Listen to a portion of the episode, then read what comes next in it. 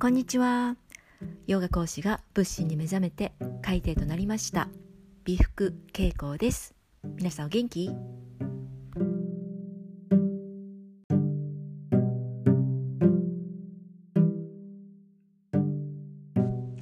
はいそれでは経血コントロール第2弾。経血はトイレで出すというお話をしていきます。前回の講義長かったですね。30分。聞いてくださいました？ね長かったですね。で今日はねその第2弾っていうことなんですがこの前のお話はねやり方ですよね。具体的なやり方。どのようにしてコントロールしていくか。どういうところに意識を持っていくかというお話でしたで今日はねその、まあ、コントロールをする練習はね続けていくんですけれども緩ませるっていうことがねとっても大切なポイントになってくるんですね。ただね締めているだけではやっぱりよろしくないんですね。緩ませる緩むっていうことがねとっても大切なんですよ。でまずね経血コントロールにあたってねどんなものがね必要かっていうとおすすめは布ナプキンです。今はねいろんなところで売ってます。そしてネットでもね簡単に手が入ります。是非ね布ナプキンをね用意してください。最初ね面倒かなとか思うと思います。多分ね、えー、汚してね洗うのをちょっとなとか思うと思うんですが意外にあのー、そうでもないです。やってみるとね程よい緊張感も自分の中に芽生えるんでしょうね。そんな思っているほどわーっていうことはないと思うんですね。もちろん失敗することはありますけれどもそれもね大前提としてねやっていきましょうよ。で布ナプキンがいいんですね。そうするとねあの生理の周期っていうのが短くなってきます。あ周期じゃないね。ごめんなさいね。その例えば5日間だったり1週間続いていた生理が短くなってくる。6日間になったり4日間になったり3日間で終わるようになるんですよね。終わるようになるというか終わらせられるんですね。っていうのも経血をお手洗いトイレに行った時に出すから。今私たちはねあの生理になるとトイレトイレでナプキンを取り替える場所。トイレってナプキンを取り替える場所。となってないですか？でもそのマインドが変わってくる。経血コントロールができるようになってくるとトイレで経血は出す、ね、経血を出す場所、ね、自分が尿尿をね出したいなってねあトイレ行きたいという時と同じ感じ。そういうふうに変わってきます。だからそそれまでねこう締めたりとかね練習はするんですけれどもそういうふうに変わってきます。なのでトイレで、ね、ちゃんと出し切ることができるので生理のねその今までこうダラダラっていう感じのものがちゃんとねこう短くなってくるんですね。もう気持ちいいぐらいねスカッと終わります。それもだんだん体感として分かってくると思います。1ヶ月2ヶ月ね月に1回あるとしてね私はね2年弱ぐらいでできるように、ね、なったんですけれどもそう思えばねね何回練習できます？1年間で12回、ね、2年思えば24回できます。ちゃんとできるようになります。ね、必ずできる。だからぜひねやってみて。でえっ、ー、とですねそう。布ナプキンを使うようにする。まずね。で私があのこここであのポイントというかね意識をねギュッと持っていくっていう場所がね何回もありましてね。それも皆さんもね多分ねよくねああ分かる分かるっていうのがあると思うんですが座って座りっぱなしの時座りっぱなしそこから立ち上がる時あっていう時ありますよね。分かりますよね。そこですよ。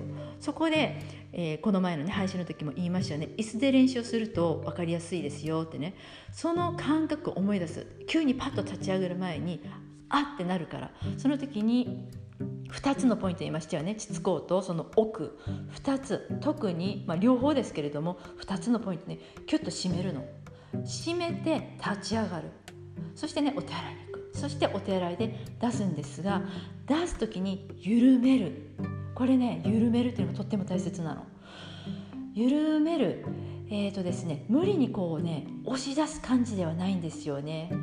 なのでその締めた2つのポイントまでありますよね。膣口とその奥を締めてますよね。そこをふわっとね緩ませてあげる。緩ませてあげるんですよ。で緩ませた最後に少しだけね下腹にちょっとだけ力を入れて出し切る感じ。いっぱいじゃない最初から何て言うの？あの尿を出すみたいにジャーとかそういうんじゃないんですよ。まあ、緩ませる感じ。緩ませようと思ってトイレに行ってみてください。で最後にちょっとだけね下腹に力を入れるとちゃんとこう出ます。それがねあの私がね結構ねあーっていうねポイントだったんですよね。それを意識できるようになってきます。何度も何度もね一日にそういうアクション何回もあると思います。あと寝ている間ね、寝ている時心配ですよね。最初のうちは心配だからね寝てね就寝の時はね違うものでもいいと思うんですけれども。でもそれもねちょっとずつ練習すると無意識だけど無意識がちゃんと学習してくれる。そうすると寝ている間にね漏れるっていうことがほとんどなくなってきます。ほとんどない。でじゃあどこでね気をつけるかというと朝目覚めの時です。朝目が覚めた時にまだまどろんでますよね。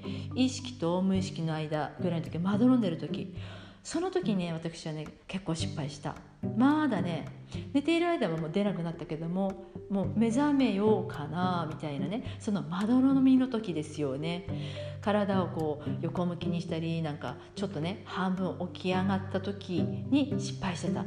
だから失敗することで気づきも起こる。あ次ここで気をつけようということがあるんですよ。そのそこでもね意識をねあここだなっていう場所と思うんですよね。まだ目覚めてない時はっきり目覚めてない時そこでその2つのポイントをキュッと締める。締めてお手洗いで緩ませる。そして出す。